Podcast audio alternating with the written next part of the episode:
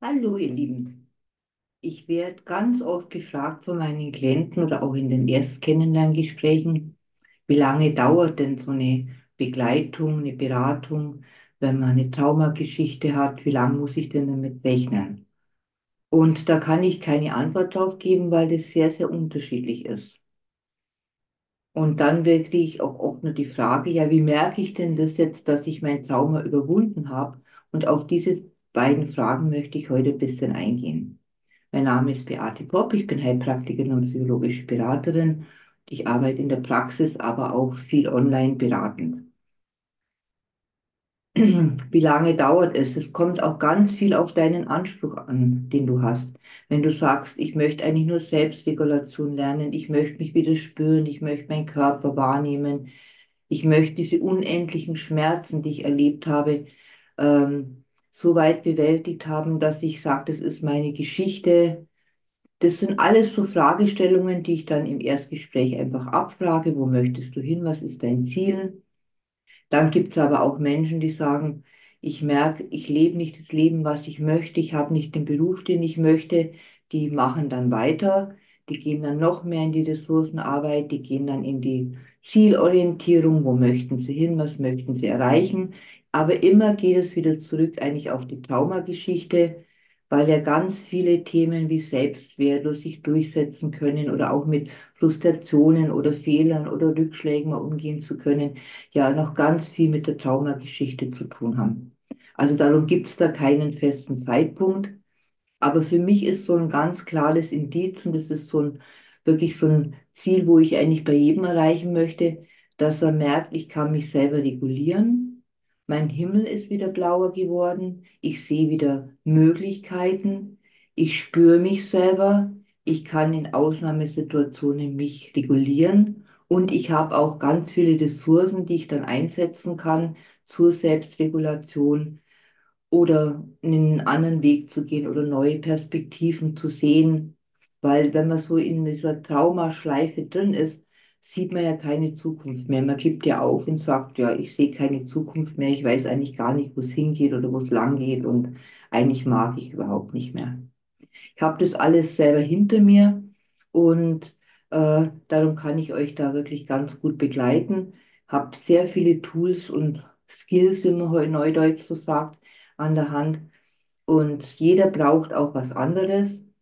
Und was mir halt oft begegnet, ist, dass Klienten sagen, sie machen jetzt schon jahrelang Gesprächstherapie und aber es fruchtet nicht. Und ich habe ja vor kurzem ein Video gemacht, also Erkennen ist total wichtig, drüber reden, Anteilnahme bekommen, Verständnis bekommen ist total wichtig. Aber es reicht halt nicht aus, weil die Traumata sitzen halt wirklich ganz tief in unserem Stammhirn, im limbischen System da kommen wir kognitiv nicht ran. Und du musst auch wichtig den Körper mit einbeziehen und einfach die Ressourcen, da gibt es so viele Möglichkeiten, weil die sagen dann immer die Menschen, ich habe keine Ressourcen, ich kann mir nirgends, nirgends dran halten. Allein, dass du noch da bist und du überlebt hast, ist eine Riesenressource. Also Überlebenskraft auch.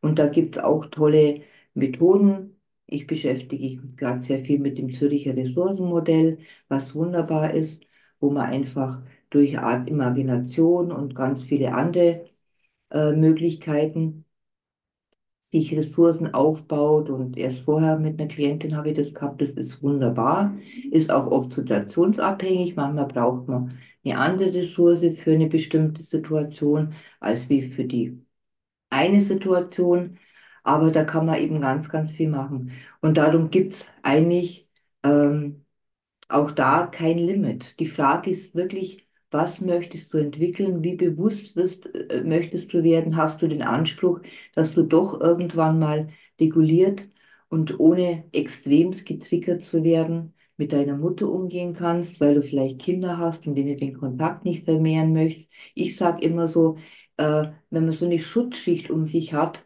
dann können da Pfeile eintreffen, wie sie wollen. Sie tangieren mich nicht mehr im Herzen. Das ist für mich so ein ganz wichtiges Indiz, dass ich sage, damit kann ich umgehen. Dann ist auch so eine wichtige Sache, die du lernen darfst, ist Grenzen zu setzen, Nein zu sagen und auch eine äh, Affekte, also wie Wut, Trauer, die dürfen sein. Nur es ist wichtig, dass du da nicht überflutet wirst, sondern dass du die regulieren kannst, dass du relativ schnell davon wieder rauskommst.